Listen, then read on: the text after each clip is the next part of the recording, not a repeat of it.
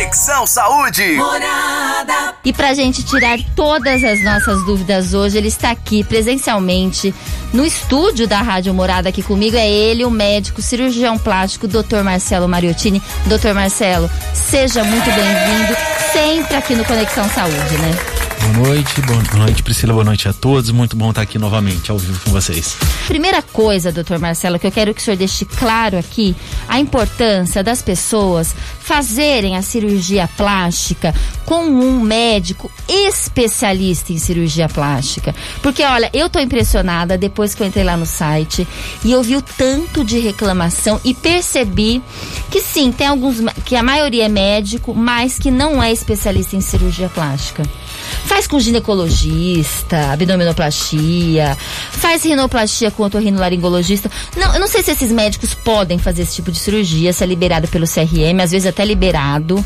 Mas não sei até que ponto vale a pena, doutor Marcelo. Bom, o que acontece? O CRM libera o, o, médico a fazer qualquer tipo de procedimento. Entretanto, o que as pessoas têm que levar em consideração é que Existem as especialidades. Você termina a faculdade e você vai se especializar em determinadas áreas, tá? No caso eu, né? Eu fui para cirurgia plástica. Como você falou, ginecologista vai para a área ginecológica. Agora, quando você está numa área e você se mete a fazer procedimentos de outra área que não é o seu habitual, a chance de você ter uma complicação, de você ter um erro ou não ter uma técnica adequada para você chegar num resultado melhor para o paciente, né? Essa é mais complicada, né? Essa chance de dar o, o problema é maior. A gente não pode levar em é, falar assim, ah, então você vai fazer com um profissional ali da área e você nunca irá ficar insatisfeito ou você nunca irá ter um tipo de problema. Não, mas a chance de você ter esse, esse, esse tipo de queixa, ela é bem menor tá? Porque, além de tudo, não adianta só o, o profissional saber realizar um procedimento, ele tem que estar tá gabaritado, capacitado para que se ocorrer alguma intercorrência, ele consiga cuidar e mesmo assim chegar num resultado satisfatório para o tipo de intercorrência que acontecer. Né? Normalmente quando você não tem a, a especialidade de uma determinada área e você se aventura, se acontece algum problema, a chance de você não saber resolver é muito grande, tá? Ou seja, você trazer uma sequela muito maior para o paciente é enorme. Existem duas palavras, gente, que a gente não pode esquecer, que é conhecimento e experiência. E a experiência é algo extremamente importante também, não é, doutor Marcelo? Com certeza. Porque quando você faz uma especialização, durante a especialização, você também pratica não pratica? Sim, é lá que você vai aprender as técnicas mais adequadas, ou lá que você vai ter uma pessoa te orientando ali junto com você, tá claro. te ensinando, tá? se acontecer alguma coisa, vai ter toda uma equipe junto ali para você conseguir tratar e você vai é, ganhando experiência com isso, né? Então, quando você vem para o mercado de trabalho na sua especialidade, você já tem alguma certa forma uma determinada bagagem, né, daquele período que você teve da residência, da especialização. E lógico, com o passar do tempo, quanto mais você trabalha, mais você opera, você vai ter uns gostos por determinados tipos de cirurgia que você vai realizar mais, você vai acabar se identificando mais com aquele procedimento, você vai estar tá mais refinado, dar uma excelência no, claro. no resultado que você faz, na, na, no, no, quanto mais você opera em de, determinada, determinada cirurgia, você vai ficando cada vez melhor, vai ficando mais refinado o seu trabalho. Né? Aí você pensa assim, ah, eu vou fazer com outro que não é experiente, não é, não tem tanta experiência, faz de vez em quando, não é especialista, né? Aí você vai você vai comparar com um, com um cirurgião plástico que faz uma determinada cirurgia ali com excelência, você não tem como você querer o tipo de resultado que aquele profissional pode te dar. Claro, claro, com certeza. E a gente, eu comecei o programa falando sobre esse assunto, doutor Marcelo, porque de fato eu fiquei impressionada com o tipo. Depois eu vou falar aqui, eu até eu tirei até alguns prints de algumas pessoas, o tipo de reclamação que a gente percebe o tantas que que piorou Você entra numa sala de cirurgia, ao invés de melhorar, nem, não é nem que melhorou, piorou. Aí é demais, né, doutor? Uhum. Mas a gente começa aqui com as dúvidas dos nossos é, internautas. Mandou pra gente no Instagram. Eu trouxe pra cá. E você aí que está nos ouvindo, pode também mandar pra gente no 33360098. Miguel, eu não entendi o que essa receita aqui é pra gente, será? Vamos aqui na primeira pergunta que eu vou fazer para o Dr. Marcelo Mariottini, que está relacionada à plástica no nariz. Olha lá, doutor, eu já fiz plástica no nariz. E na época o médico não encheu a ponta. Não encheu na ponta, escreveu. Não Por... encheu, mexeu, é, né? Não encheu, ó. Porém, ah. sinto ele caído agora. É provavelmente o corretor ortográfico, tá? Uma... Ah, tá. Não mexeu na ponta. Não mexeu na ponta. Uma nova cirurgia seria recomendada? Se sim, como é uma segunda cirurgia? A minha foi há 13 anos. Tá, muito difícil falar sem você poder ver tá? Mas se realmente a ponta estiver caída, você pode passar por um outro procedimento estético para erguer a ponta. Normalmente você precisa fazer uma estruturação com cartilagem. Aí tem que ver o tipo de procedimento que foi feito antes para ver se tem cartilagem suficiente daquele nariz que você possa estar re, tá reutilizando ela ou se você tem que pegar a cartilagem de costela para fazer essa estruturação. Tá? Então, assim, é uma cirurgia mais complexa, porque o nariz já está mexido, já está cheio de cicatrizes internas. Sim. Tá? Então, ela se torna uma cirurgia mais complexa. A cirurgia de nariz é uma das cirurgias mais difíceis que se tem para fazer. É, doutor. É, devido à complexidade e à cicatrização, né? Que você não tem um grau de 100% de certeza de previsibilidade ali do procedimento. Às vezes termina a cirurgia e tá excelente e vai passando os meses, vai passando os meses, dependendo do grau de retração que você tiver ou reabsorção de cartilagem, você pode acabar tendo esse resultado um pouco modificado. Gente, olha que importante a gente falar aqui sobre a cirurgia do nariz, porque realmente o nariz é um elemento do rosto que fica no centro do nosso rosto. Uhum. Então, quando a gente pensa em fazer uma cirurgia plástica no nariz, de fato, é algo que realmente vai mudar um pouco com a nossa, o nosso perfil, o nosso rosto, na realidade. E a maioria, eu acho que é válido, né? A pessoa que não é feliz com o nariz, não é feliz com o próprio rosto, não é, doutor Marcelo? E é uma cirurgia complicada, então? Uma cirurgia complexa. Complexa. Tá? Demora complexa. muito tempo, doutor? Depende do que tiver que ser feito no nariz. Às vezes pode levar algumas horas. Existe aquela ainda, que me vem na cabeça, não sei se é uma fantasia que eu criei, mas me vem na cabeça que usa até martelo para corrigir o nariz. Você usa um formão para você fazer a fratura óssea, tá? Hoje em dia existe um aparelho ultrassônico que você pode fazer o desgaste ósseo, né? Se chama piezo. Né? Mas não é todo mundo que, que, que tem precisa. esse aparelho e que tenha expertise para usá-lo. Ah, porque é complicado também usar esse aparelho. Sim, ele vai tornar a cirurgia mais demorada, porém ela vai ficar mais refinada. Fica perfeito, não parece que mexeu no nariz. Porque é engraçado, o nariz, quando a gente fala de nariz, parece que mexeu, né, doutor? Então, a maioria a gente sempre tenta buscar um, um, resultado mais natural e harmonioso para o rosto, né? Você tem hoje em dia algumas, alguns cirurgiões aí que deixam o nariz extremamente bonitos, mas que às vezes não condizem com o rosto da pessoa. Aí você tem aquele estigma de nariz operado, por mais bonito que ele esteja. Ah. Aí vai do gosto da pessoa, né? Se ela não ligar com essa questão, tudo bem, né, uhum. né, doutor? É. Ou não? Ah, a gente Porque sempre... o senhor gosta de falar a verdade, Porque, na verdade, né? Assim, Eu a gente, gosto... A gente sempre tenta deixar a, a, o resultado mais harmônico, né? Não adianta eu fazer um, um resultado para uma área do corpo que seja extremamente bom, mas que não condiza com o restante do corpo, porque isso daí vai te chamar atenção. Ele vai te criar um estigma. É Imagina verdade. o seguinte, eu vou fazer uma lipo HD uma pessoa que é mais cheinha, tá? E eu só faço o HD no braço. Deixo a pessoa com barriga, deixo a pessoa, a pessoa mais rechonchudinha, mas o braço como se tá todo definido. definido. Como é que assim, não tem uma harmonia ali. Você bate o olho, você fala assim, meu Deus, que estranho. É, né? é realmente a gente precisa dessa harmonização quando a gente escolhe qualquer tipo de cirurgia, né? Uhum.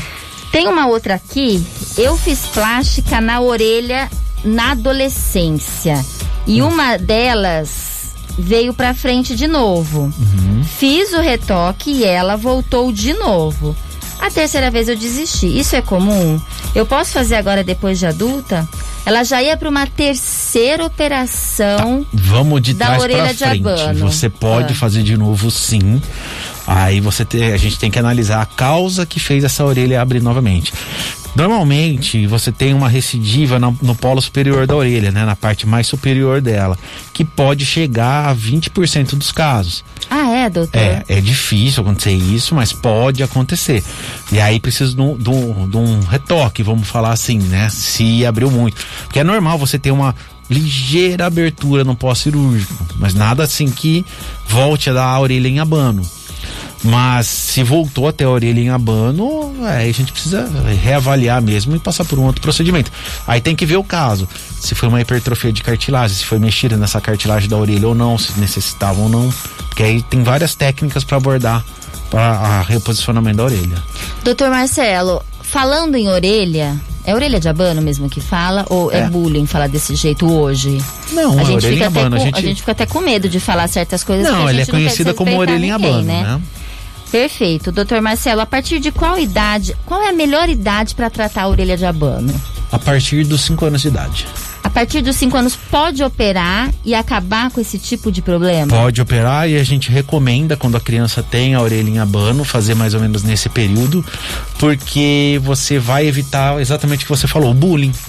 Claro. Ah, é numa idade pré-escolar, e você ela vai para a escola ali ter relacionamento com os amiguinhos sem sofrer o bullying, porque os orelhinhos já vão estar tudo certinho.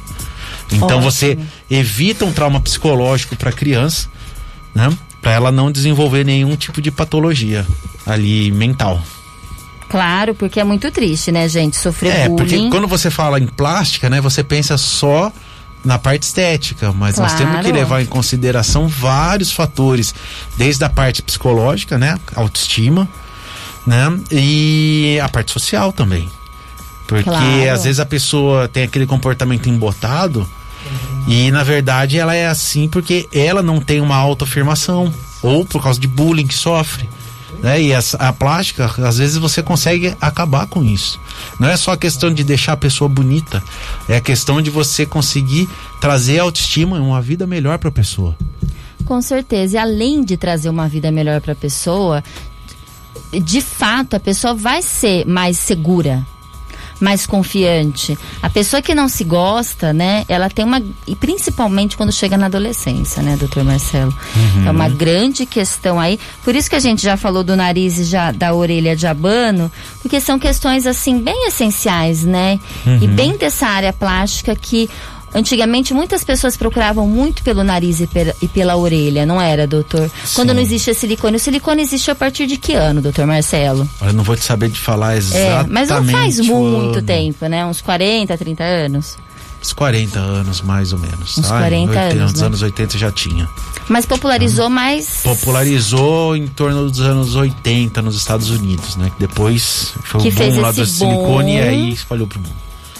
E eu tenho mais uma pergunta aqui, doutor Marcelo. O silicone influencia na amamentação?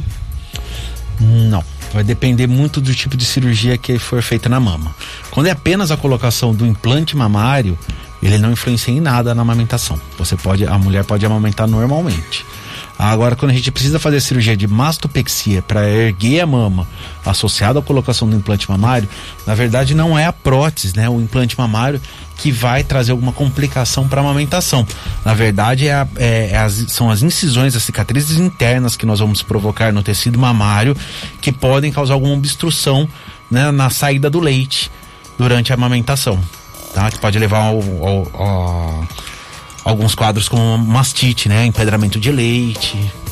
É, mas mastite qualquer pessoa pode ter, qualquer né? Eu tive, ter. não tenho silicone. Sim, qualquer pessoa pode é. ter, mas a gente aumenta um pouquinho essa chance, a chance. fazendo a mastopexia. Mas é, é como eu falo para todas as minhas pacientes, é, a cirurgia plástica é uma troca. Você vai trocar uh, algo que lhe incomoda por um resultado mais aceitável, tá? Né? De preferência do jeito que você queira aquele resultado ah, mas que vai te trazer algumas coisas, como por exemplo, cicatrizes internas, vão te trazer alguns casos cicatrizes externas, né? então é uma troca. Claro, claro, né, gente? A gente também não pode querer um toque de mágica, né, doutor? Ah, mas querem. Mas a gente quer, né? Ah, eu queria Todos que fosse querem. mágica. Vamos lá para Dalva Ferreira Luiz, da Vila Ferroviária aqui de Araraquara. Oi, Mariotine, boa noite. Aqui é a Dalva. Acho que Eu é pro, quero ouvir com. pro outro Mariottini, não é pro doutor Marcelo Mariottini. Vamos falar com o Anderson. Boa noite. Café Colonial também não é aqui pra gente. Conexão Saúde. Boa noite. Ah, sou pós-bariátrica com bastante pele sobrando. Pode ser feita a cirurgia plástica do braço, da perna, da barriga, no rosto, no seio, todas de uma vez ou tem que ser feita uma a cada vez? Márcia Luísa Marques de Souza do Jardim Viaduto, muito obrigada pela sua participação. Olha, ótima pergunta, né? Quantas pessoas hoje não fazem bariátrica e tem essa mesma questão, não é, doutor Marcelo? É, vamos lá então responder a Márcia. De jeito nenhum você pode fazer essa quantidade de cirurgia todas de uma vez. Primeiro, o paciente pós-bariátrico ele tem que estar em plena saúde para poder fazer o procedimento. Normalmente você tem alguns casos em que o paciente está com deficiência proteica, então ele já tem uma é, problema para cicatrização, às vezes está anêmico, tá? Porque ele tem absorções de, de alimentos e nutrientes aí um pouquinho diferentes. Tá? E se você fizer todos esses procedimentos de uma vez, o corpo não vai conseguir se recuperar. Então, as chances de abrir pontos são enormes, de, de infecção, tá? de levar a quadros de anemia mais severas, às vezes precisando, precisando de transfusão sanguínea ou quadros piores ainda. Olha. Tá? Então, assim, você tem que passar com um cirurgião plástico, tá? Ele vai fazer uma avaliação, você vai começar a fazer cirurgia pelas áreas que mais lhe incomodam, tá? E que ele lhe orientar, tá? De acordo com a avaliação dele, tá? Vai ser passada toda uma bateria de exames pré-operatórios para você ir com as melhores condições para o centro cirúrgico. Tá? Nós temos sempre que pens- pensar na segurança do paciente em primeiro lugar. Com certeza, né? Com certeza. Mas algumas, doutor Marcelo Mariottini, algumas áreas, por exemplo, às vezes dá pra fazer duas, três. É, normalmente tudo você pode, dessa. tudo vai depender do grau análise. de flacidez dessa análise que a gente faz previamente, tá? Tempo estimado de cirurgia. Normalmente a gente consegue fazer, por exemplo, a mama e o braço junto, às vezes o abdômen e a coxa, ou coxa e braço, tudo vai depender mesmo de caso a caso. Você tem pessoas que fazem bariátrica que tem uma quantidade de pele sobrando muito pequena. Tem outras que você. Já chegou paciente para mim que veio falando assim: ah, doutor, eu fiz bariátrica tal, queria fazer o abdômen. Aí você olha e fala assim, ela fala assim, não, porque o plano cobre. Aí você olha e fala assim, não, minha amiga, mas você não tem nem pele aqui sobrando na barriga para fazer o abdômen, tá? Assim, eh, na verdade era porque o plano estava cobrindo, então eu ia aproveitar para fazer a plástica. Então assim, não é, é assim, fiz bariátrica, vou fazer to- um monte de cirurgia. Não, não, não só o plano, mas, assim, mas vou fazer um monte de cirurgia. Às vezes não vai. tá? Tem gente que faz a cirurgia bariátrica, não fica com tanta sobra de pele, mas o peito, por exemplo, despenca. Tá? É, e precisa é. fazer a mama. Tá? Então, assim, tudo vai depender muito de caso a caso. Então tem que passar por avaliação. Tá? Porque às vezes você também tem, Claro, uma, tem um excesso de pele tão grande que você tem que fazer um abdômen em 360 graus, fazer as costas junto, não é só o abdômen. Ah, às vezes o braço, você vai fazer o braço, você tem que estender até metade do tórax, a, a incisão do braço, de tanta pele que está sobrando naquela região. Então, isso muda a estimativa de tempo cirúrgico e de resultado também. Tá? Porque com um grau de flacidez maior, você tem uma tendência de manter essa flacidez, mesmo a gente tirando todo o excesso de pele, você voltar a ter um pouco de flacidez com o passar do tempo. Olha. Então você é muito, mas assim, é muito, muito importante passar em consulta antes para ser orientado. Tá? Quanto ao pré-operatório, quanto ao resultado, sobre o que pode ser feito de uma vez ou não, segurança e outras coisas, né? É, A gente precisa entender que quando a gente quer fazer uma cirurgia, principalmente uma cirurgia plástica, a gente precisa de planejamento. Então a gente vai ao médico para entender até, né, até como que seria, o que que daria para fazer de acordo com as suas vontades, com as suas demandas, o que você, né, o valor, o tempo que você ficaria em casa, é tudo que a gente fala aqui no programa, né? A gente sempre fala que é uma consulta aqui na Vascaína, né, doutor? Mas na realidade, a gente é genera, generalista, uhum. não é? é? Porque cada caso é um caso, né, gente? Então, às vezes, realmente dá certo algumas questões que você está pensando aí na sua casa, às vezes não. Mas só quem vai responder é o, é médico. médico. Exatamente. É? Uma coisa muito, muito importante que você falou é em relação a planejamento. Na vida, é. tudo é planejamento. Tá? Se você faz uma faculdade, você está fazendo uma faculdade para quê? Para você trabalhar, para você ter uma carreira, tá? Não importa a área que você está fazendo. Você, se você teoricamente está se planejando, você não está fazendo uma coisa assim aleatória. Né? Claro, claro. Tá? Então, na mesma coisa, cirurgia plástica, você tem que se preparar para passar pelo procedimento cirúrgico. Você vai ter uma agressão no corpo para dar o melhor resultado no final, tá? E você tem que fazer um pós-operatório adequado. Você tem que estar tá bem orientado, você tem que tá, ter uma, uma rede de apoio social, Tá? Porque às vezes a pessoa Ótimo. fala assim: ah, vou fazer uma cirurgia. Tá, quem vai te ajudar nos primeiros dias de pós-operatório? Com duas crianças, dois bebês ah, em casa. ninguém. Fala assim: não, então não, você não tem condições de passar por uma cirurgia, por quê? Porque provavelmente você vai ter algum tipo de complicação, porque você não vai ter ninguém para te ajudar, você vai ter um monte de afazeres que você não pode deixar de fazer, mas que você não pode fazer porque você está operada. Como que você vai fazer o seu dia a dia? Então você tem que se planejar. Tá? Não só nessa parte, mas também na parte financeira. Porque tem gente que fala assim, ah, eu vou fazer e pronto. Né? Mas assim, mas você se planejou financeiramente? Você sabe que você vai ter custos com medicamentos? Se acontecer alguma intercorrência, alguma coisa que você precise gastar um pouco mais com remédios, alguma coisa, você se planejou para isso? Porque não adianta às vezes ir lá com dinheiro extremamente contadinho ali e depois pode faltar. Por exemplo, ah, precisa fazer uma fisioterapia pós-operatória. Ah, vai precisar fazer um pouco mais de sessão do que foi do que avaliado a, foi antes, avaliado né? antes, né? Teve uma estimativa de sessões e no final acabou precisando fazer um pouco mais. Então você tem que ter esse planejamento, tá? E ter uma reserva. Então não adianta às vezes você querer é, avançar o sinal. Claro. Tá? Claro. Você tem que estar tá muito bem preparado porque você, o paciente ele quer o melhor resultado possível. Tá? Mas ele tem que ajudar a ter esse melhor resultado possível. Não adianta jogar tudo nas costas só do profissional.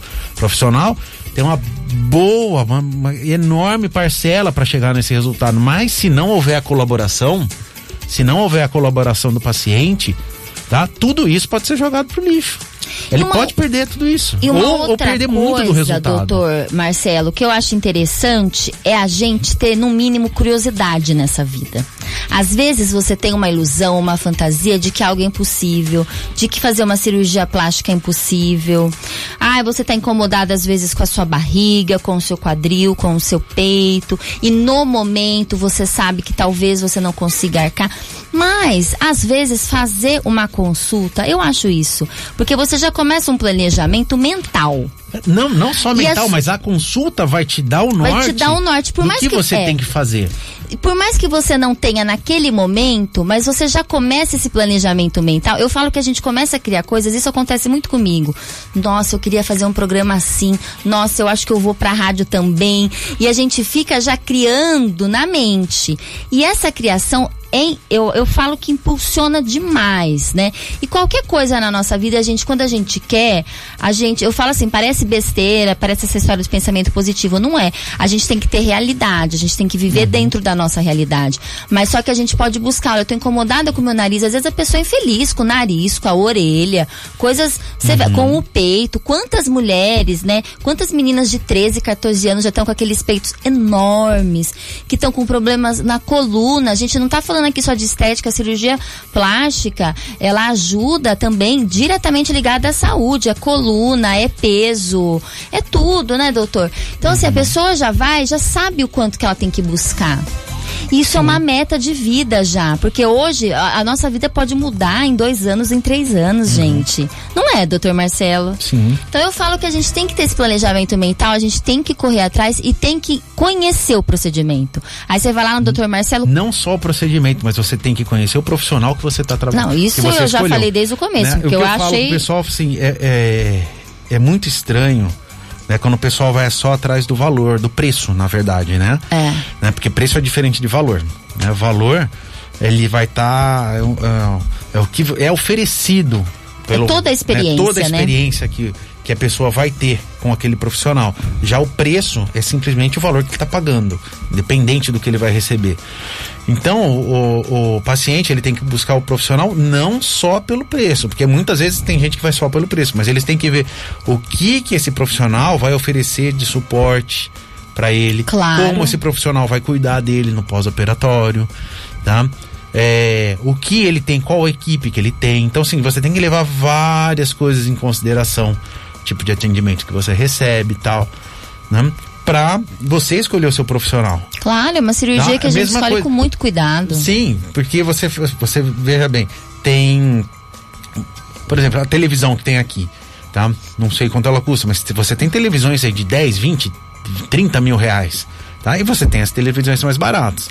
Normalmente, quando o pessoal acaba buscando o serviço da cirurgia, da cirurgia plástica, eles querem pagar o preço da televisão pequena, mas receber uma televisão de 30 mil. Claro. Certo? Então, você tem, você, você nunca vai ter esses extremos.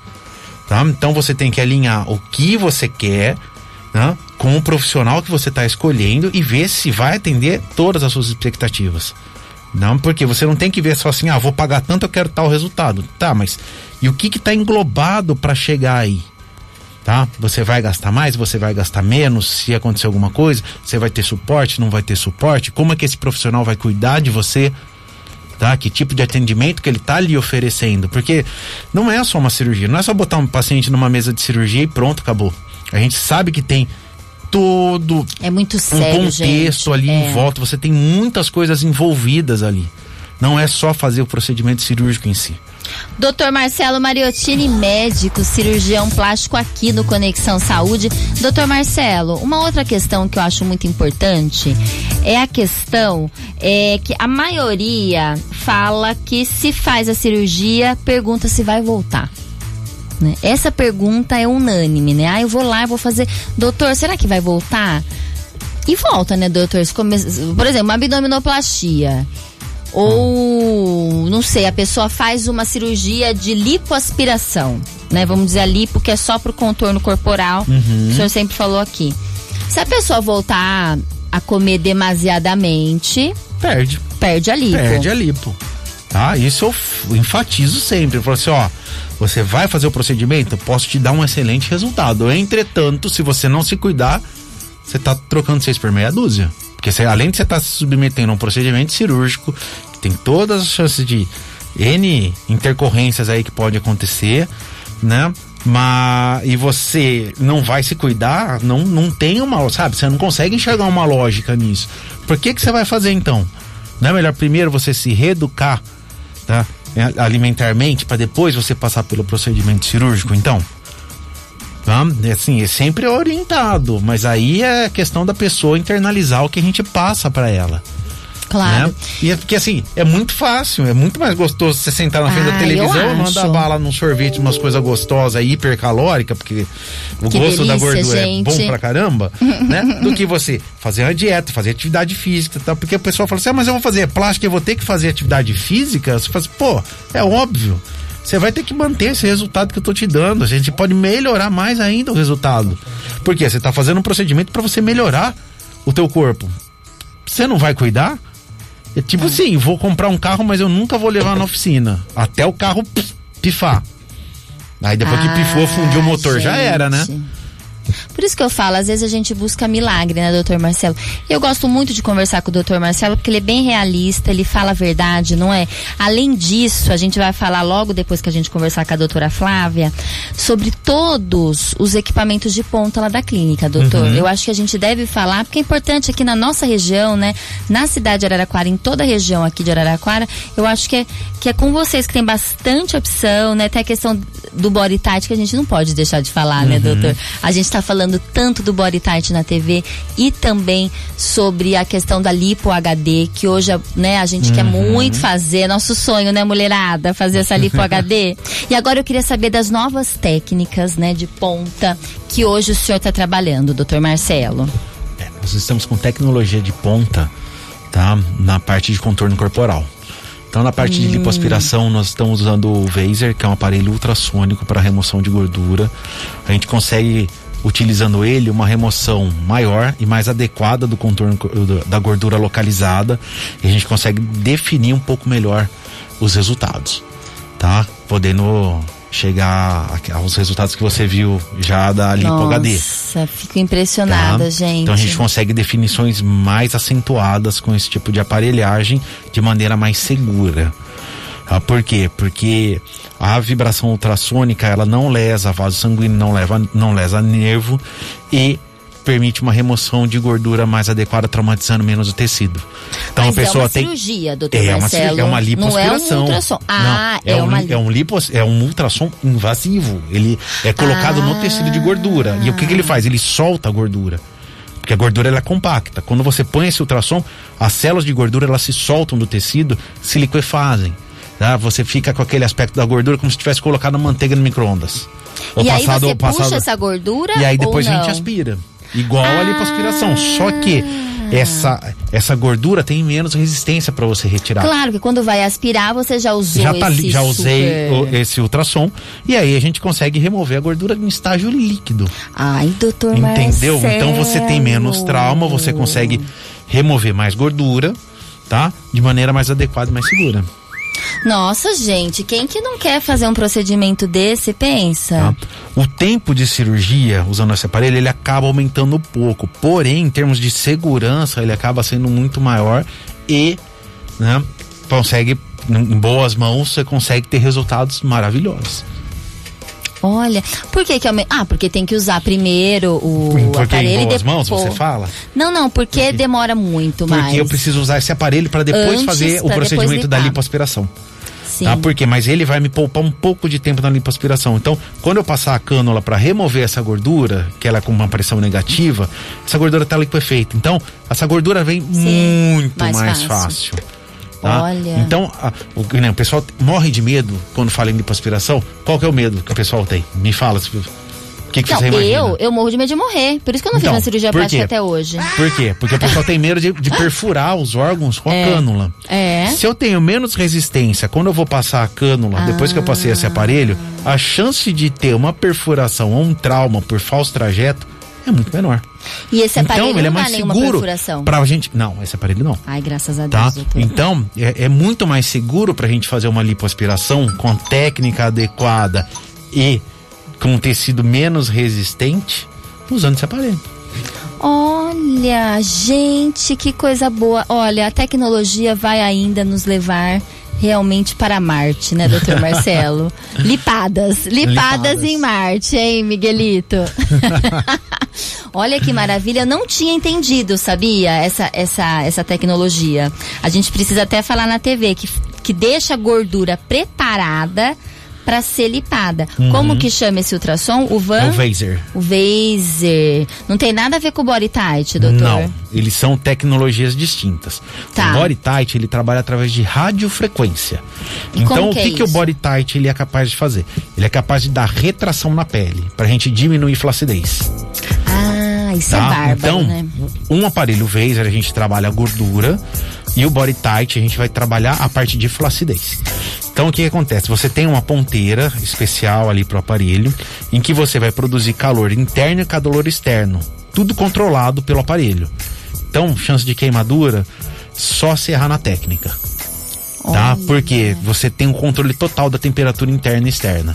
E você vai ter uma liberação de energia controlada também, de joules ali que você vai jogar em determinadas regiões para dar esse estímulo de retração de pele. Você tem uma retração de pele imediata, tá? Pelo aumento da temperatura local. Você vai ter uma, é, um rearranjo do colágeno ali imediatamente e você vai ter é, pela temperatura e pela energia jogada ali uma modificação, estímulo do colágeno por até seis meses. Então teu resultado não vai ser logo depois da cirurgia, nem no primeiro mês. No primeiro mês você já consegue perceber uma boa diferença. Só que seu resultado final vai ser com seis meses. Nesses seis meses, teu colágeno vai estar tá só subindo a produção. Olha. Isso que vai dar firmeza, tá? Na pele. É, é o estímulo que a gente dá para a formação do colágeno. Não é que a gente joga um produto ali e vai deixar a pele firme. Maravilhoso. E o body tight, a gente já falou que ele serve para quem tem o joelho, né? Uhum. Tá, porque a gente tem, a gente vai envelhecendo. Vai gente- sobrando pelinha no joelho, gente- vai, engor- vai deixando gordura localizada. Tem gente que Isso. engorda na região do joelho. Eu só uso saia midi. tá, e esse aparelho também você consegue acabar com gordura localizada. Pois é. Por quê? Porque quando você. A profundidade que você ah, coloca ele, você também consegue fazer uma.